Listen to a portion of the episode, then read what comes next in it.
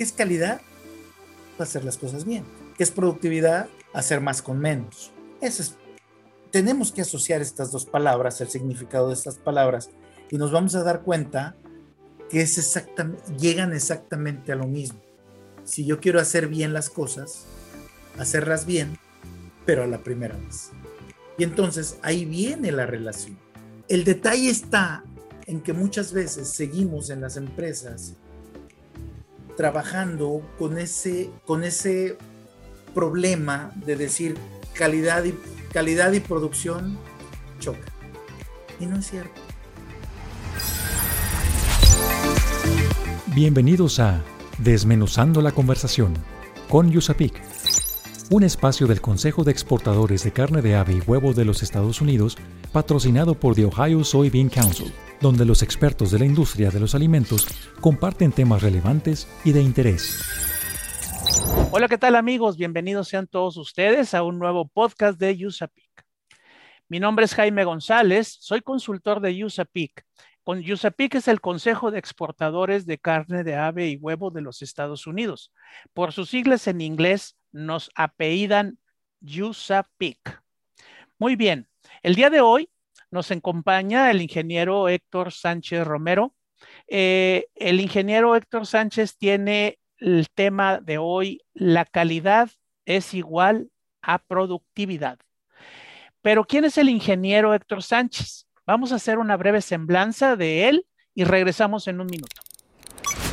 El ingeniero Héctor Sánchez Romero es un experimentado profesional con más de 35 años de exitosa carrera, 20 años en cereales y 15 en el sector cárnico, en áreas de operaciones y dirección general que incluyen producción, calidad, almacenes, logística y proyectos en empresas de clase mundial líderes en su ramo, con un crecimiento constante de responsabilidades y toma de decisiones. Hola, ¿qué tal, ingeniero? Bienvenido seas a este nuevo podcast de USAPIC. Hola, Jaime, ¿qué tal? Muy amable, gracias. A la hora. Pues bien, Sí, ingeniero, pues bienvenido. Eh, déjame decirte que el tema que traemos el día de hoy está bien interesante. Estamos hablando de la calidad en la, en la calidad en, en, las empresas, la calidad en los productos, más bien. Eh, pero tú me estás comentando que tiene que ver la calidad con la productividad. Entonces, mi primera pregunta sería, ¿por qué las empresas con sistemas de calidad siguen fallando en el nivel de servicio a los clientes cuando hablamos de cantidad, costos y oportunidad? ¿Qué es lo que pasa, ingeniero? Sí, Jaime, antes de, responder la pregunta, yo quisiera eh, indagar eh, dos términos. Yo quisiera eh, hablar de estos dos, dos temas. Primero, hoy en día la gran constante en, que nos enfrentamos en las empresas es la rapidez del cambio.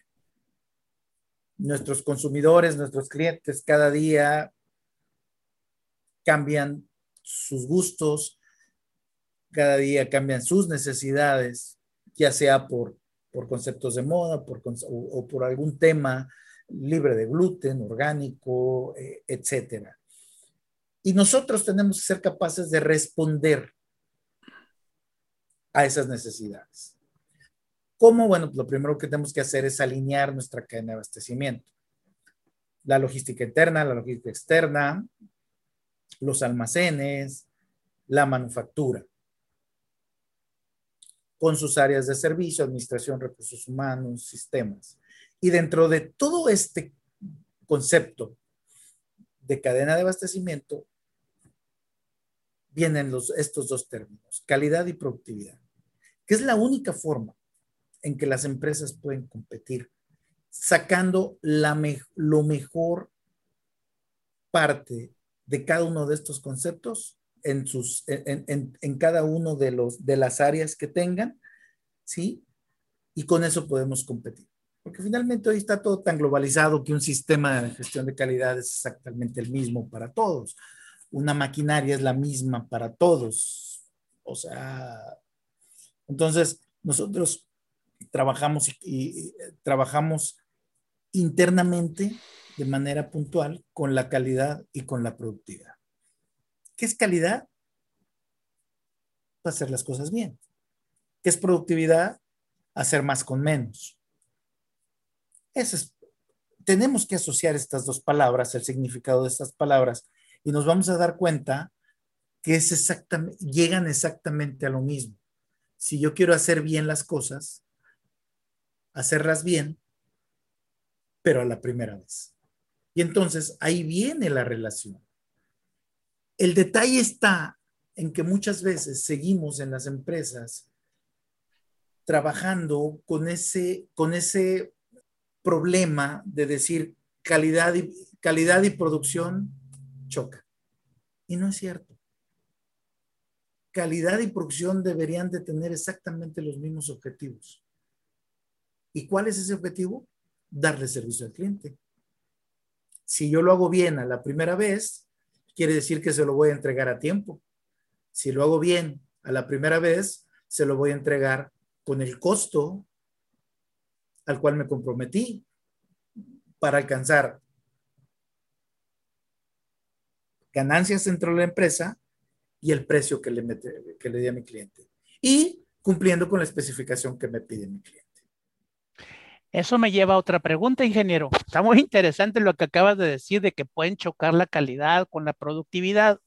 Sin embargo, ahora yo te preguntaría, ¿qué debo de alcanzar primero como empresa?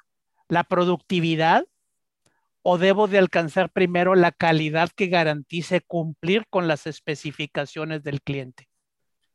Yo me parece que este es un tema de concepto.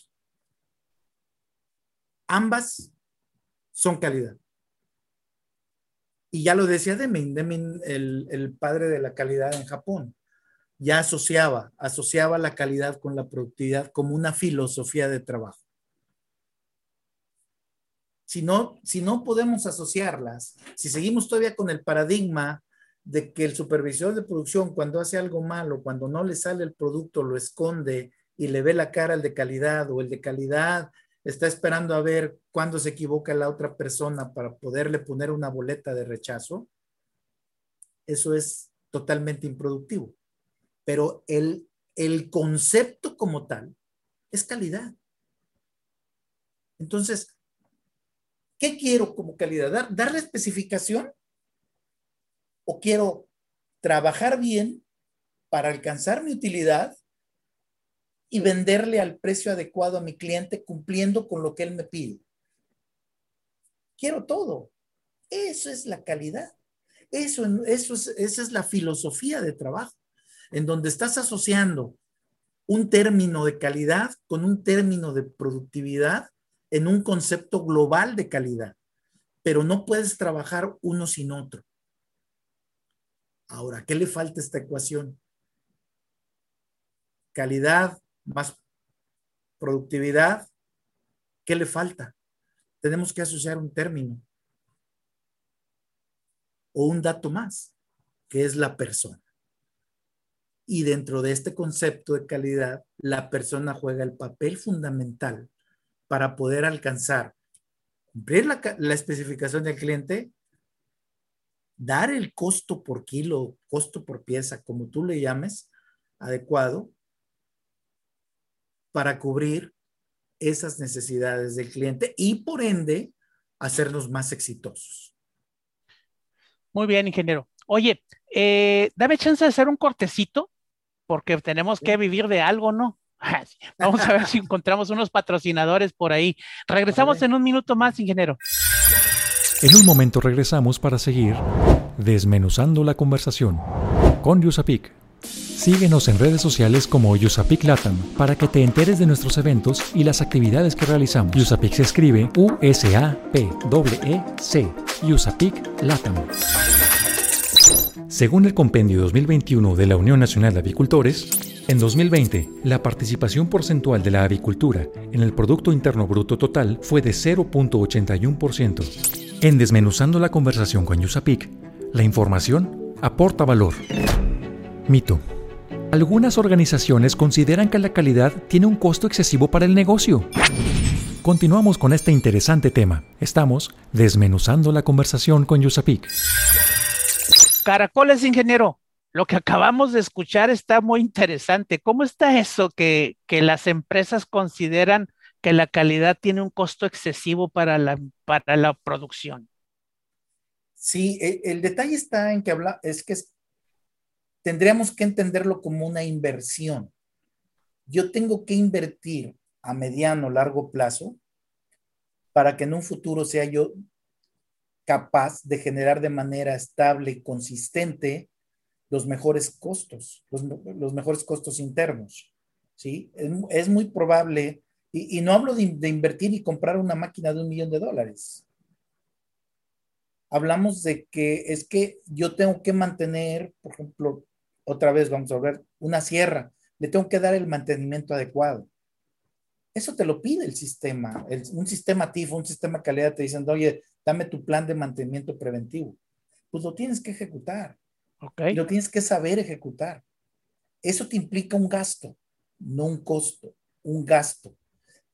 Que si tienes tu sierra muy bien, te va a evitar paros o te va a evitar retrabajos o te va a evitar una falta de incumplimiento en la, en la especificación. Lo mismo en tu tumbler. Oye, fíjate que el tumbler ya se le, el, empaque de la tapa ya se desgastó y debemos de haberlo cambiado hace seis meses y no lo hemos cambiado. porque Es que cuesta muy caro.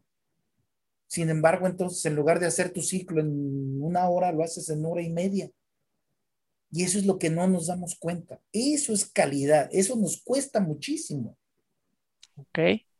Entonces ahí, ahí, perdóname, entonces el, operador en algún momento está abriendo y cerrando la puerta del tumbler y está viendo que está desgastado ese empaque y si el operador no te, no te avisa o, no, no reporta que hay un problema en ese momento, pues vas a tener problemas con la calidad del producto.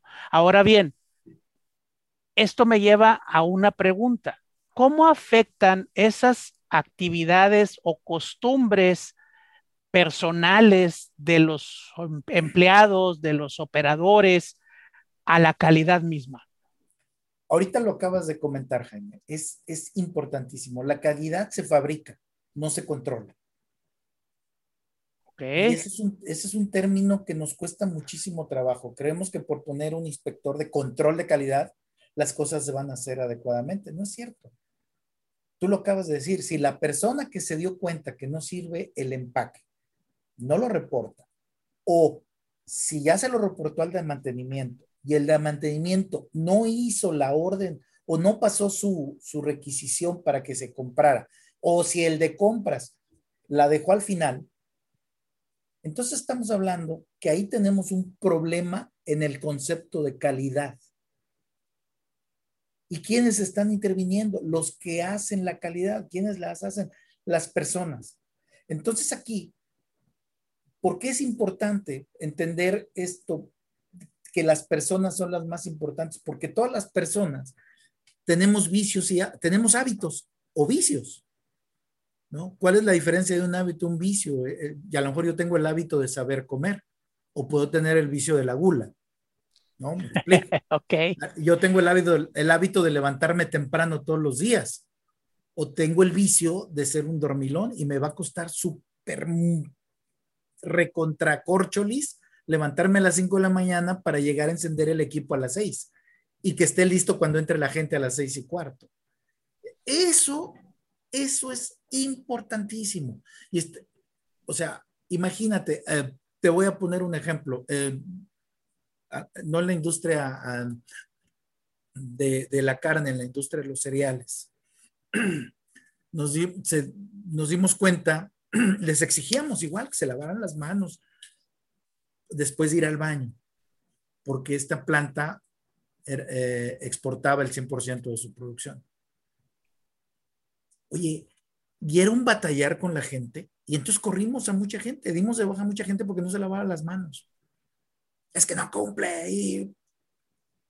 Oye, cuando entendimos por qué esta gente tenía el hábito o el vicio de que no, no, es hacer menos a la gente, pero en, su lugar de origen, ellos iban al baño al campo.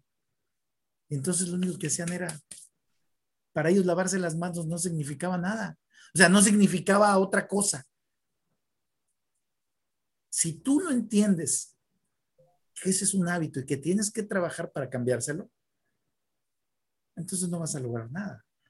O sea, si tú no tienes, si tú no tienes el hábito de ser ordenado para llevar un reporte en donde tú digas, ah, bueno, cada 10 minutos o cada lote estoy sacando mi porcentaje de inyección, estoy sacando eh, mi peso de más, estoy sacando eh, el porcentaje de, de, los lotes del, que salen del tumbler, de marinado, ¿sí?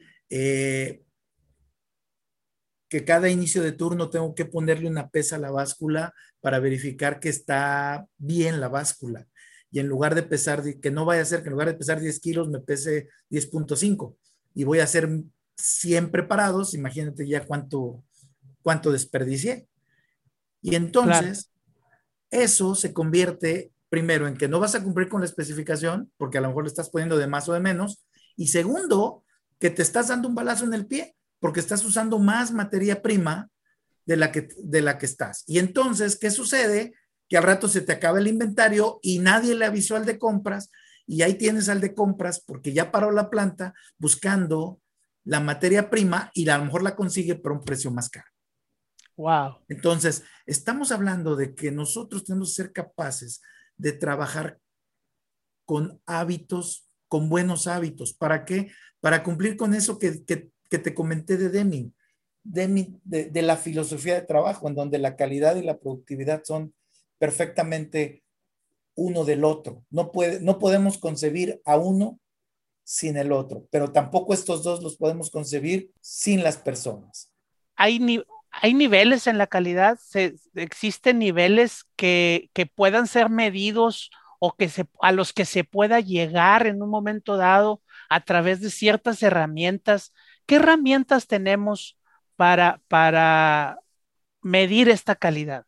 Bueno, hay diferentes herramientas, muchísimas herramientas, eh, desde las más complicadas, como pudiera ser un Seis Sigma, pudiera ser un, un, sistema de gestión de calidad de, de, los que están dentro del GFCI, que es eh, BRC, que es FCC 22000, que es IFS, que es SQF. Esos te llevan a un nivel superlativo en cuanto a la estandarización de tus procesos para garantizar la, inocuidad de los productos y evitar la, la, piratería dentro de los alimentos, ¿no? Eh, pero también hay herramientas, o sea, la estadística es una super herramienta yo te diría cuántas empresas miden su capacidad de proceso. Porque muchas veces decimos, sí, yo te puedo dar esta especificación más menos uno, sí, yo te la doy sin problema. Y resulta que tu equipo ya no es capaz. O que para dar especificación tú necesitas tener agua a cero grados y lo, tú a lo más que bajas el agua es cuatro grados, ¿no? Entonces, el control estadístico del proceso te ayuda a, llevar a cabo mediciones que te digan, ah, mira, pues tu proceso está bien controlado o tu especificación está muy ajustada, la tienes que abrir y esto es lo más que te puedo dar esta especificación. Pero volvemos a lo mismo. ¿De quién depende? ¿De qué depende? todo esto que hablamos depende de información. ¿Quién genera la información? las personas. Ok. ¿Sí? Y todo esto, si yo hago, si yo aplico adecuadamente un control estadístico de proceso en mi, en, en, mi proceso, en mis procesos, y lo hago adecuadamente, ¿qué me va a generar? Híjole, me va a generar productividad. ¿Sí? Me va a generar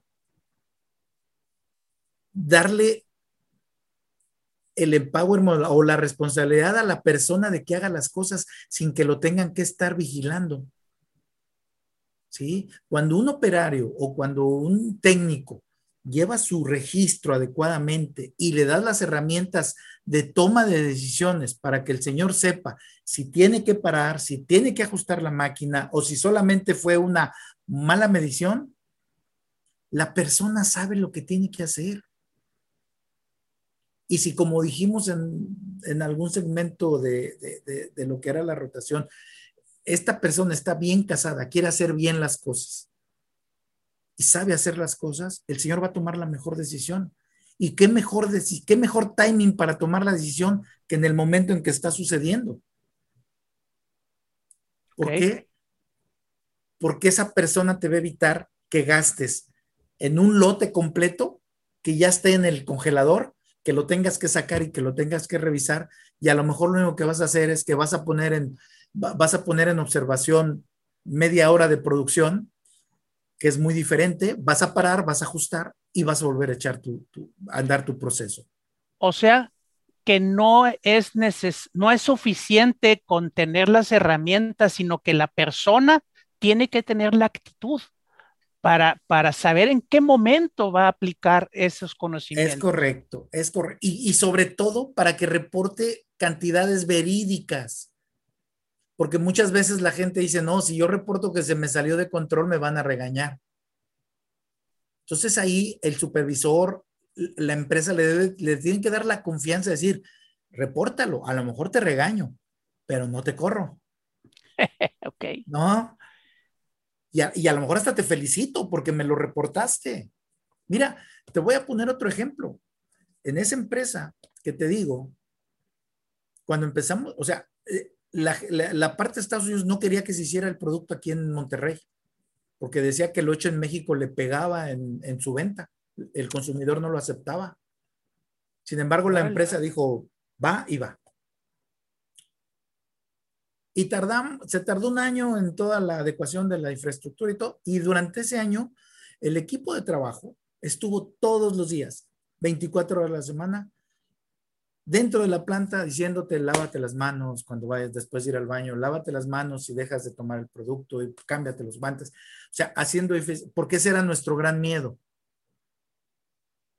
Y recién empezando la, operación con Estados Unidos nos llegó una queja de una señora en Tampa, Florida, que se había comido, el, que había probado el producto o se había acabado un producto y que cuando leyó la etiqueta que estaba hecho en México le dio amenaza de aborto y estaba, había demandado a la empresa por amenaza de aborto. Cuando la empresa viene y revisa toda la información de los procedimientos y de todo lo que tenía que llevar esa planta, se dio cuenta que lo había llevado al 100% y le dio elementos a la empresa para hacer una contrademanda a la, persona. Órale. Sí. O sea que por haber seguido los, los reglamentos, los lineamientos.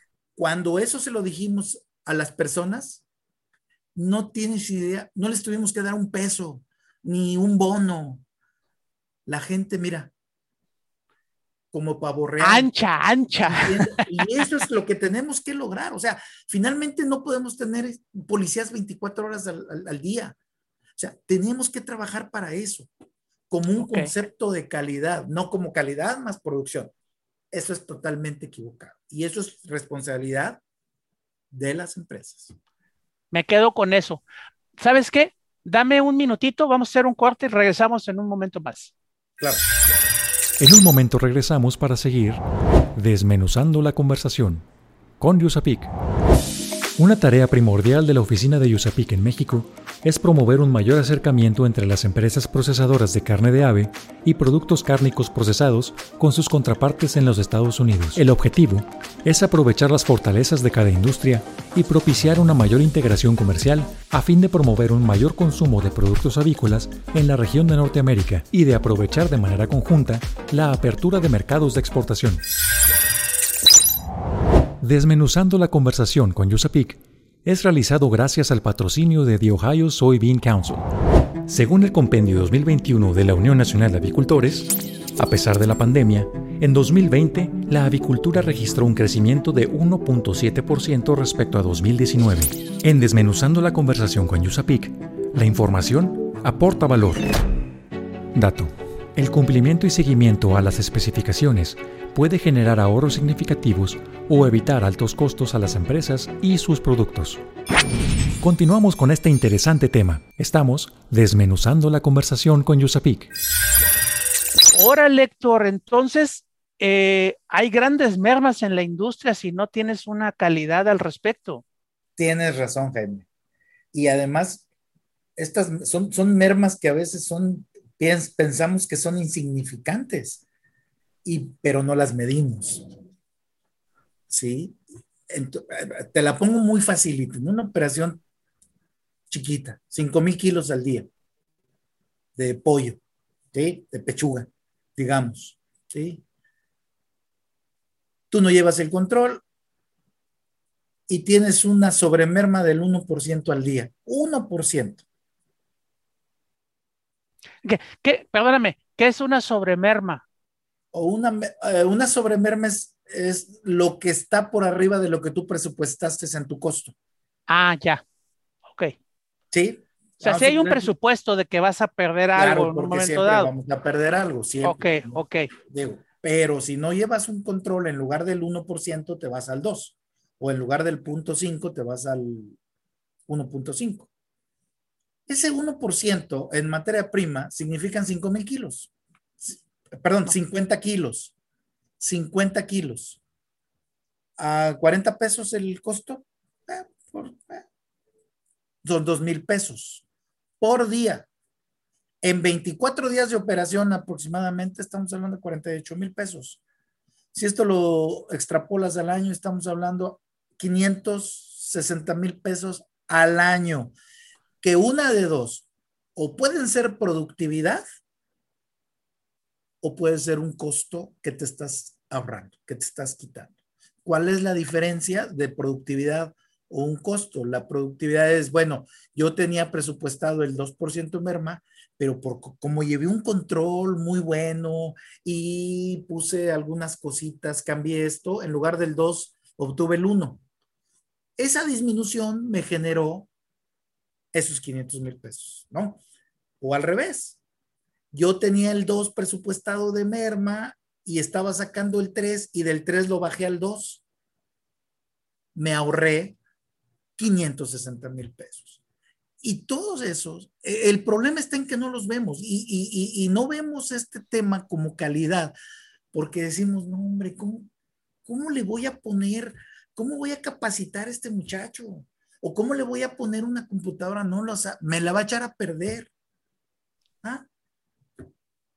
Ok, entonces. no, estoy hablando en materia prima, falta el corrugado, falta la bolsa. Oye, esta bolsita, ah, la agarro para meter mis botas, porque no hay, no hay en qué, y agarro una bolsa de vacío, maestro.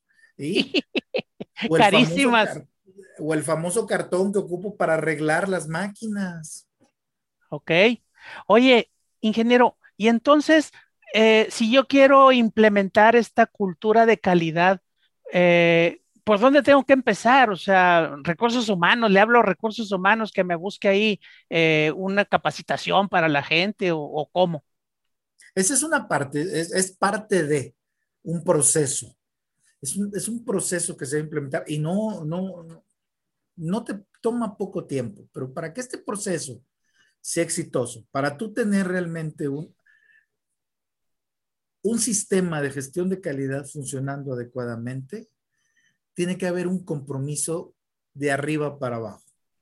Es decir, que la responsabilidad más alta de la organización sea un agente de cambio, crea en el proyecto y lo apoye. ¿Sí? Porque si no, híjole, es que, ¿sabes qué? Esta materia prima llegó con, no sé, siete, con diez días ya de, desde que la sacrificaron hasta acá ya llegó con 10 días y pues nada más son 7. ¿Cómo llegó? Pues échale. O sea, es complicado porque se tienen que tener los argumentos para esas tomas de decisiones. Hay tomas de decisiones que son, son de negocio, y, pero que tienen que saber explicarse hacia abajo. Y eso, es, vuelvo a lo mismo, es responsabilidad de la cabeza del negocio. Tiene que creer en esto. O sea, tú no puedes traer a la gente hoy, hoy pasando producto con 4 grados y mañana con 10 y pasado mañana con 20 y luego rechazar un producto que salió con 4.5, porque ese día resultó que fue la inspectora del TIF y entonces ese día sí tenemos que cumplir al 100% con lo que nos dice la norma. Ándale, ándale. ¿No? ok. Este, entonces la gente lo agarra pitorreo. Dice, ay, ahí viene otra vez el directo, el dueño o el patrón con otra de sus modas. Entonces dura mientras esta persona tiene atención, pero si es, pero si realmente él es un agente de cambio, cree y está convencido y además pone el ejemplo, es decir, cuando entra a la línea, a ver, señor, usted trae mal puesta la cofia. A ver, supervisor, porque está trabajando si tiene mal puesta la cofia? A ver, señores, y les explica, y él mismo cumple, no por ser el director general, no por ser el dueño, entró con media cofia puesta de lado, no, cumple específicamente, totalmente con, con lo que se le pide. Híjole, la gente que va a decir, oye, el DIRE está cumpliendo. Claro. Entonces, y además, si alguien le dice, oiga, señor, usted trae la cofia mal puesta, sí, señor, discúlpeme, y se la arregla.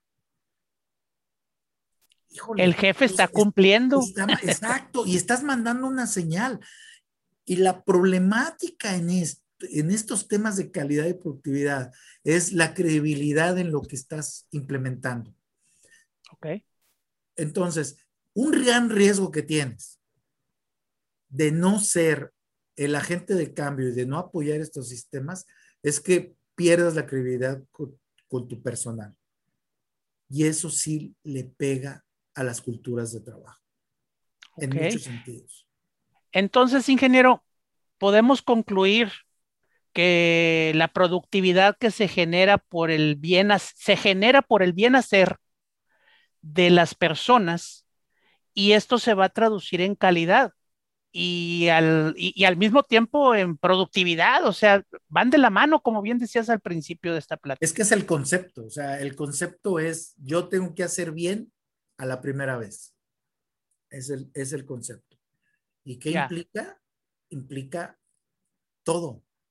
O sea, yo tengo que mandar bien el, tengo que cargar bien a la primera vez para que no me le regrese el autoservicio de que llegó volteado o tenga que mandar este, chalanes a, a este, arreglarlo, ¿no? A bajarlo. Pero ese es el, concepto, es el concepto. La gente hace la calidad, no la hacen los sistemas de calidad. Los sistemas de calidad son herramientas que nos ayudan a cumplir, pero las políticas y procedimiento las ponen, lo ponen y los desarrollan las personas en base a lo que se hace en el día a día. Si cambiaste, cambia tu procedimiento. Ok. ¿Sí? Si te cambió la norma, cambia el la política. Si el día de hoy ya no quieres que al director general le, se ponga las botas, cambia la política. ¿Para qué? Para cuando te cuestionen digan, es que mi política dice que esto no lo cubre. Punto. La calidad cuesta menos que la no calidad. De acuerdo. Cuando hablo de cuesta menos, estoy hablando de productividad. Héctor, a ver, ya para concluir nuestra plática, ¿con qué se debe de quedar la gente que nos está escuchando el día de hoy? ¿Qué es lo, más importante que podemos sacar de esta plática de calidad como un medio de, para llegar a la, mejor productividad? Primero que el paradigma de que yo calidad contra, eh, calidad contra producción. No, eso es un paradigma que debe cambiarse por un paradigma nuevo, que es el concepto de calidad. Cuando yo hago bien las cosas, a la primera vez, voy a ser súper recontra productivo y voy a cumplir con los estándares, voy a cumplir con las cantidades y voy a cumplir con las especificaciones del cliente. ¿sí? La calidad no se controla, la calidad se genera. Ok. Y la, y genera las personas. Las personas y la empresa tiene que entender a las personas para sacar provecho de los hábitos, de los buenos hábitos, y si no, capacitarlos en los buenos hábitos. ¿Para qué? Para que al rato esta cultura sea, o sea, que dentro de la empresa se sienta, se huela, se, se palpe la calidad. y Que si llega un visitante y pisó afuera de la línea, la misma gente le diga, oiga, señor, no puede caminar. Quiere agarrar el producto, no, señor, usted no lo puede agarrar. Es que yo soy comadre del dueño, pues, pues sí, señor, pero usted no puede. Soy el que lo va a comprar. Es que lo voy a comprar, pues sí, pero si usted lo agarra, cuando se lo compre, a lo mejor se va a enfermar. ¿sí? Hay que crear e, e, esa sinergia, hay que crear ese nuevo paradigma en donde tenemos que, trabajar eh, jalando los dos cordones de productividad y, y calidad y que esto se convierta en una gran carreta que diga calidad. Muy bien. Perfecto, ingeniero. Pues muchísimas gracias por habernos acompañado este día. Muy, muy, muy padre tu plática de lo que es la calidad y la productividad, que ahora sí que mucha gente eh, teníamos, eh, podíamos tener un error en cuanto al concepto de uno y de otro, eh, pero ahora vemos que es, es lo mismo. Si no hay, no hay una, si no está la otra tampoco. Es correcto. Es correcto. Muy bien, pues te agradezco nuevamente, ingeniero, gracias por estar con nosotros. Ojalá que podamos tener otra charla en otro día, en otro podcast, y por acá nos vemos. Gracias, a la orden. Muy bien, amigos, pues no me queda más que despedirme de todos ustedes. Eh, fue un gusto eh, tener este, esta plática con el ingeniero Héctor Sánchez. Agradecemos a Ohio Soybean Council como patrocinador de este evento, de este podcast, así como también al Consejo de Exportadores de Carne de Ave y Huevo de los Estados Unidos. Eh, yo soy Jaime González, soy consultor de USAPIC y nos vemos en la próxima. Hasta luego. Desmenuzando la conversación con Yusapik, por esta emisión ha llegado a su fin. Te invitamos a que te suscribas a nuestro podcast, comenta lo que más te gustó en este capítulo y deja tus dudas para nuestros expertos. Estaremos atentos a resolverlas.